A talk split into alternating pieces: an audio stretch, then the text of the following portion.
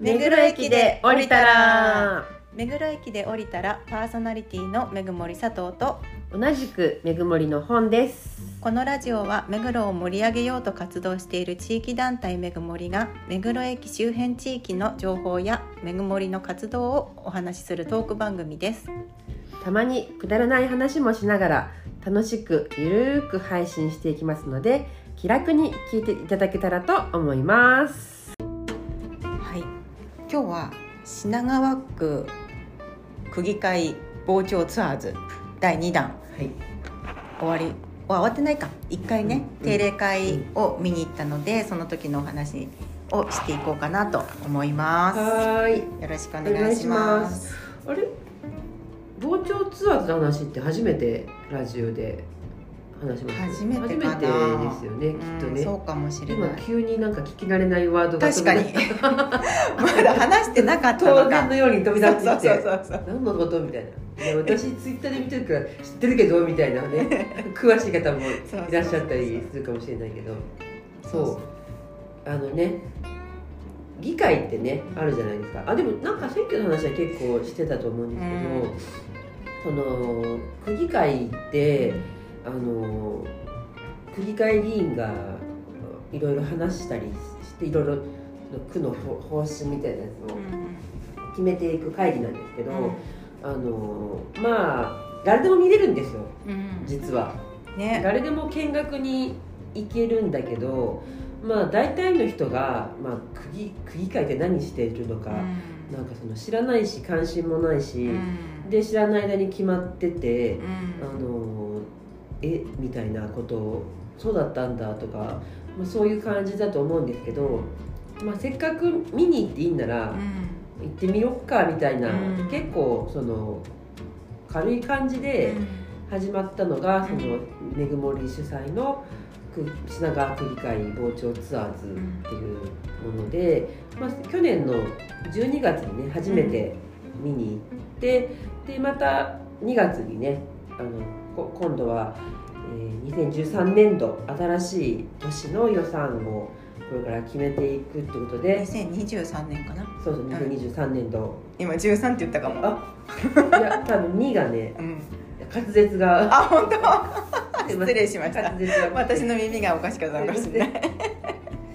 そう。2023年度のね、あの予算を決めていくあの区議会がちょうど先週今週か。今週、あちょっとね収録している。そうね。いつアップロードできるかわかんないけど、2月21日にね。からね始まっているので、えー、とそれを見に行こうって言ってね企画したわけです、うん。でえっ、とツイッターとか SNS とかあとなんだろうモーニングパークとかいうイベント100人台とかでこう声をかけたところ、今回は7人の方がねうん。ご参加いただいて、えっと、初めてですっていう方もうん。多かったんですけど、まあ、見に行ってみてそこで佐藤さんもね初めて。そうなんです。前回行けなかったので今回初めて。初めてだったのでちょっとはい。今日佐藤さんにはい。感想を聞いていくのをメインに、あの傍聴ツアーズの話ができればというふうに思います。はい、よろしくお願いします。どうでした？いやー、まあ初めてだったけど、なんかまあ行く前のイメージは、裁判所のあの傍聴みたいな感じなのかなと思っていて、まあ確かにそんな感じだったなって思って、今日あんな高い位置から見下ろす？あーそっか。なんか天空が確かにね。議会を見下ろしてみ議員さんたちがやってるのを確かに確かに。首見るみたいななんかあこんな上から見るのかっていうあーそっか。確かに裁判ってね同じそうそうそうそうそうそう。そううんあとやっぱりこうやって議員さんとか、まあ、今回品川区長の森沢区長さんのお話とか実際リアルでこう聞くとあ品川区はここに力を入れようとしてるんだなとかあここをもっとこうしていこうって思ってるんだなとか、で今めぐもりとしてねこういう地域の活動とかをしてるから余計うん。うんやっぱそういう行政の情報を知ってた方が、そこを使ってどううまく地域に生かしていくかみたいなのに。すごい役に立つ、うんうんうん、多分その区のホームページとか見たら載ってるのかもしれないけど、やっぱそれを読むより読む気になれない。正直。どこにね分かんなかったりしますからねだからなんかこうまとめてギュッと濃縮されてる感じで話を聞けるっていうのは、まあ、すごい勉強になったなっていうのはありましたね。ちょっと最後まで私入れなかったので途中までしか聞けなかったんですけど、まあ、それが本当一番大きい感想かなって感じです。そうですよね、うん、まあ、あの今回見に行った、えーと、2月21日は、うん、えーと、初めに森沢区長からの施政方針説明、うん、その2023年度こんなふうに品川区にしますなのでこんなふうな予算を使えると思いますみたいな話をしてその後各会派から一般質問という形で、えっと、この日は3名、えっと、自民のえ渡辺雄一区議、うん、公明の若林弘樹区議共産の石田千尋区議ってそれぞれ一般質問があったんですけど佐藤さんはお一人目のね自民の渡辺雄一区議の質問とそのそれに対する答弁を見てお変わりになったっていう感じでしたよね。うん、そうです、ね、はい。なんかこれ言っていいのかな？ダメだったらちょっとカットします、うん、カットしよう。後でカットしよう。とりあえず喋ると、はいはいはい、そのあ自民党って すごいよいしょ。すっごいすり寄ってる感が。それは感じましたね。これは大丈夫ですか？これ喋って。いいいいですか、うん、ツイッターでもそうやって書かれてる方いらっしゃったし。ああそうなんですね。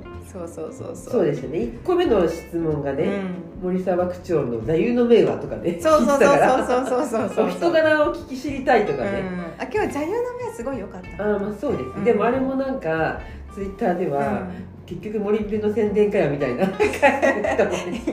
いや取り方取り方ですそうそうそうでもらしい大夢でしたね。うんそうかもしれないですね。大夢だったけど。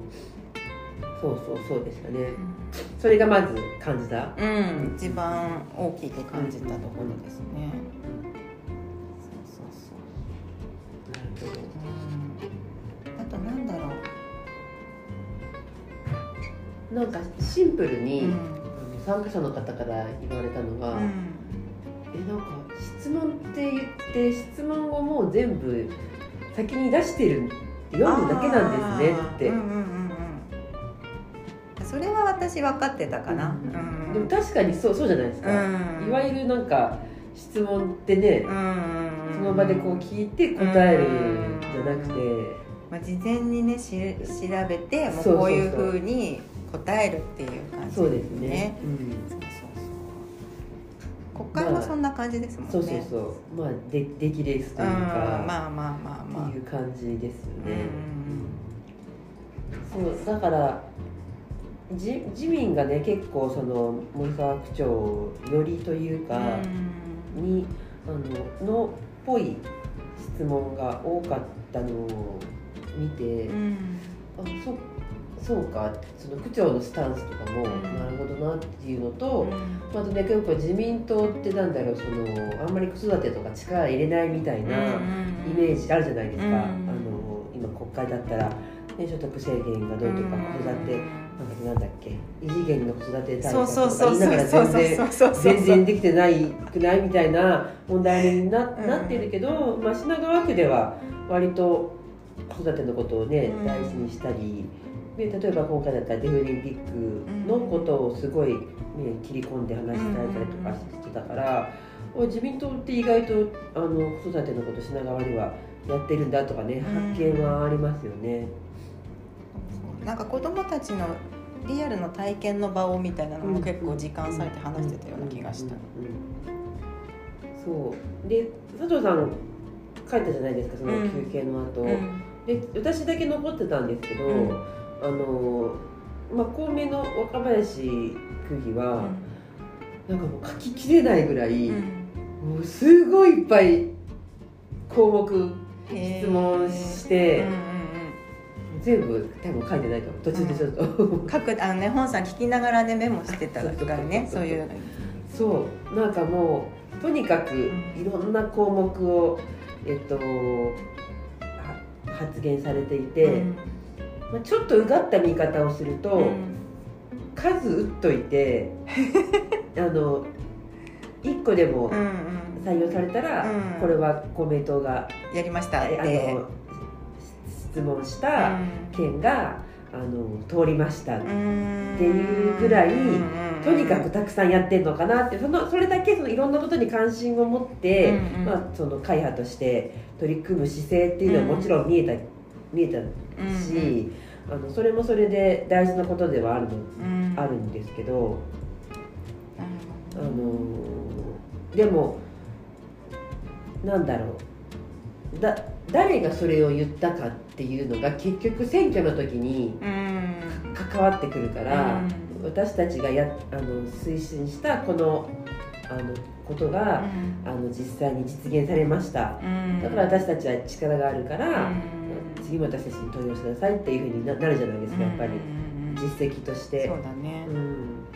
まあ、そそれをなんか本当にありとあらゆる分野今ね、うん。佐藤さんがその当日配ったメモを持ってると思うんですけど、うん。まあ、このメモだけでもね 10, そうだね。10個の分野。他の党は6そうそうそう。だけどね10項目挙げて10項目についてしかもこの、えっと、今10項目の中で例えばうん子育て支援と教育とか、高齢者の支援とかって分かれてるんですけどこの中でさらにここ6個って全部入ってくるんですよ。項目が。すごいな。もうすごい細かくて。うん。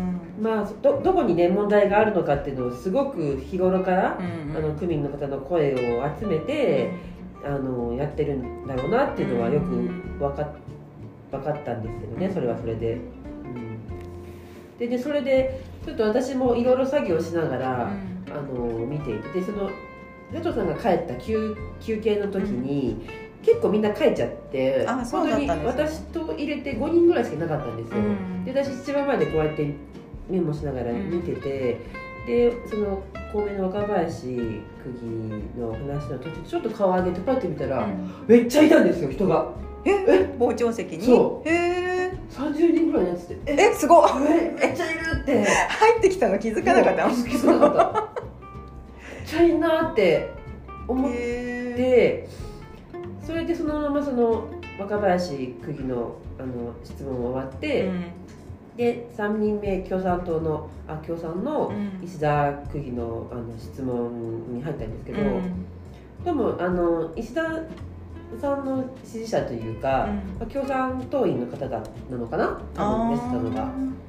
であのちょっと拍手とかがあったり、はいはいはい。へあの愛のえ手そうだとかっていうのがへえあの国会のなんか声出してるそうそうそう。そうそう議員みたいな感じみたいなのがあったり。であの共産もねあのすごく区民のあの声をうん。すごく聞い聞いてらっしゃるんだなっていうのを感じるようなあの石田区議の質問だったんですけど、た例えば、えっと、今回これは森沢区長のあの演説のな表明の中で、あの認知症に予防っていう意味で、その難聴になると認知症になりやすいんですって。その聞こえの問題、声が聞こえないから、うんそのコミュニケーションが取れなくて認知症になっていくっていうのが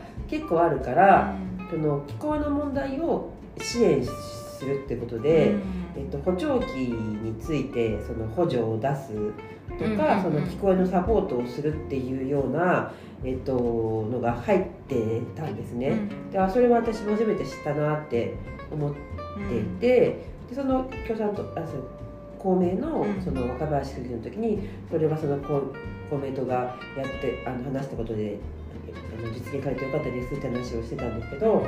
その後共産の、えっと、石田区議の話によるとその補補聴器をあの支援するのが例えば、えっと、所得制限があって、えっと、非課税世帯のみ対象で、えっと、3万5千円の補助なんですって具体的には、ただ港区に関しては、え港区でもこの支援をやっていて、うん。港区では所得制限なしで、えっと、13万円ぐらいの,、あのね。補助がある、ん。あるんですけどなぜ品川区ではあの所得制限を設けたんですかっていうのと、あとそのこの今回の補聴器の補助が、えっと、高齢者の方とえっと10 18歳以下の子どもの補聴器は、えっと、支援あのがあるんだけど、えっと、18歳以上の成人にはないと。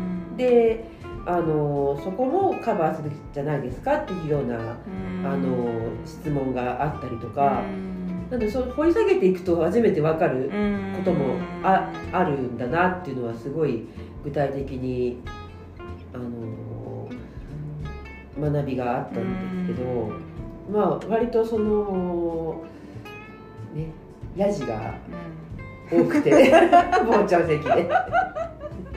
あの議長も退出してもらいますよみたいなのもあったへえり。そうなんだ。まあそれはそれでちょっと痛かったなとは思うけど。うえねそうなんだ。学ぶことが多いですね。うん。だから、まあ、まあ全体を通して、うん。まあ、皆さん本当区民のためうん。にやられてると思うんですよね、うん。区民の方って。その区民のためって何なんだろうなってうんいうのをすごい感じた。うん本質的にね。そうそうそうそうそうそうそうう。ん。難しいよね区民のためって。だって区民って一括りに区民って言うけどそうそうそう。だって一つじゃないからいろんな立場の人がいるし、そうなんですよ。ね、どこからどの方向からどの人を見るかによって多分ね違ってくるだろうし、そうそうそう。例えば共産の岩田区議が石田石田区議が、あの質問されたのが。今その品川区ってすごい再開発していて、うん。それはちょっと結局防災の観点からはいもはい。や,、あのやってるんですけど、うん。タワーマンションを、えっと26棟も建てたんだって区内に。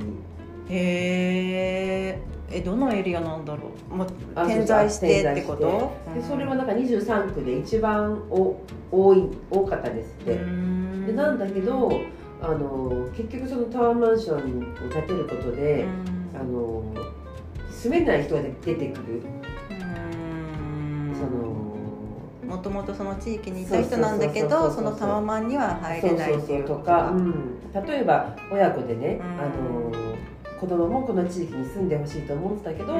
ちょっと子供はもう手が届かないような街になってしまうとかっていう問題もで出てきてて、うん。そのどういう街にししていきたいと思ってるんですかみたいなことがあったり。ただ例えばね再開発してほしいと思う人もいるじゃないですか、うんタワーマンションができたら品川区に住むのになっていう人も多分いまあるだろうし、ね。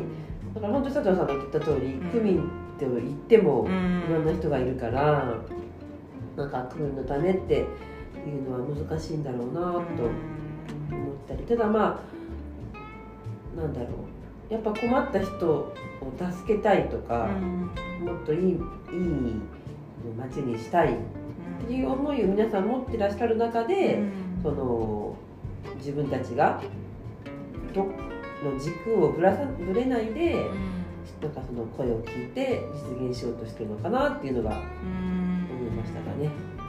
でもこれからねその予算をの使い方をえっとししばしばしけんけんがくがくと今もねん。やられてると思うんですけどちなみにあの佐藤さんも聞いてたと思うんですけど、2023年度の、えっと、予算品川区の予算は、えっと、ブルースアクションのこともこれすごかったですよ。未来を見据えた積極予算。積極予算ってすごいね。言ったもん勝ちのワードだなと思ったんだけど。で、えっと、プラス5.1%うん去年度からプラス5.1%のうん。1079億うんを使うそうです。すごいね。その財源の見通しが立ってるからってことだよね。そう。でもそのね私たちがその区長区長選の前の、あの公開討論会の、えっとパブリックビューイングした時にねとある区民の方が品川区はお金があるから、うん、お金がある分無駄遣いをしない区長になってほしいっていう話もあったり使おうと思えばいくらでも使えるけど、ね、やれちゃやれちゃうがゆえにそうそうそう。そうだよね。そうきっちりとあの紐を締めれる人であってほしいっていうような、ね、区民の話もあったりするんで。でまあ、こう結構ねこんな一生懸命喋ってるんですけど、うん、実はねあの4月に実はというかもうみんな知っててほしいけど、うん、まあ、4月にねあの統一地方選があって、ねうん、まあ、ここ品川区もそうだし、目黒区も港区も、あの区議会議員選挙があるわけなんですよね。ねでなんかこの間目黒区の,、あの区議の方がと候補者説明会、はいはい、みたいなやつがあったらしくて、目黒区議の、行ったら、うん、60人ぐらいだってへえ目黒区議って何名の枠なの何十何人ぐらいじゃないですかね。すごいね。すごいすごい増えててなんか危機感その方は危機感持ってらっしゃるからそうだよね。まあでも増えるのはいいことだと思うんですよね。なんかあの、まあね、身近なものとして、自分たちの代表者を送り込むでもなんかそので私が思ったのは、うん、選区議会議員選挙まあ選挙って一人しか入れれないじゃないですか、うん、そうそうそうそうねこの前言ってたもんね。そうそうそうだね。だから2人いい人がいたら そうそうそうだよね。ね。なんかこのさ地域の活動を始めるとやっぱりこう地元に根ざしたみたいな感じで区議の方とねお顔合わせする機会もやっぱり少なからずあってさ、だからねどの方に入れたらいいんだろうっていうのを本当今まで以上にちゃんと考えないといけないなってそうですね、うん、感じましたね、うん、いい人がね2人いたらどっち？そうそうそうこっちばっかり入れたらねあっちが落ちちゃっても困るしみたいなのもありますよね。だからねちょっとそれもあるしなんかねあの統一地方選挙に向けて、うん、あの選挙に行きたくなるような、仕掛けをめぐもりでしたいなって思ってて、まあ、一つその考えてるのが、えっと、候補者の方に公開質問状って送れるの知ってます、うん、知らないです。なんかそのみみんなにその質問状を送ってその結果をあの例えばネットとかで出すっていうのができるんですよ、うん、答える義務はないんだけどあ、はいはいはい、その一応返答があった人は載せるみたいな。その公開質問状とかで、うん、あの制作とかも大事だけど、うん、人柄あそうだよ、ね、とかが分かるような公開質問状をめぐもりでできたらなってちょっと今日の朝思ってたんで、うんうん、またそれは4月ぐらいに、うんうんうん、じゃあ、はい、要相談で。要相談で皆さんもぜひ関心持っていただけたらなと思います。はい。じゃあ、はい、ということで、はい、今日はこのくらいにしましょうかね。はいそうしましょう。はい。じゃあめぐもりの佐藤と。同じくめぐもりの本でした。またねバイバイ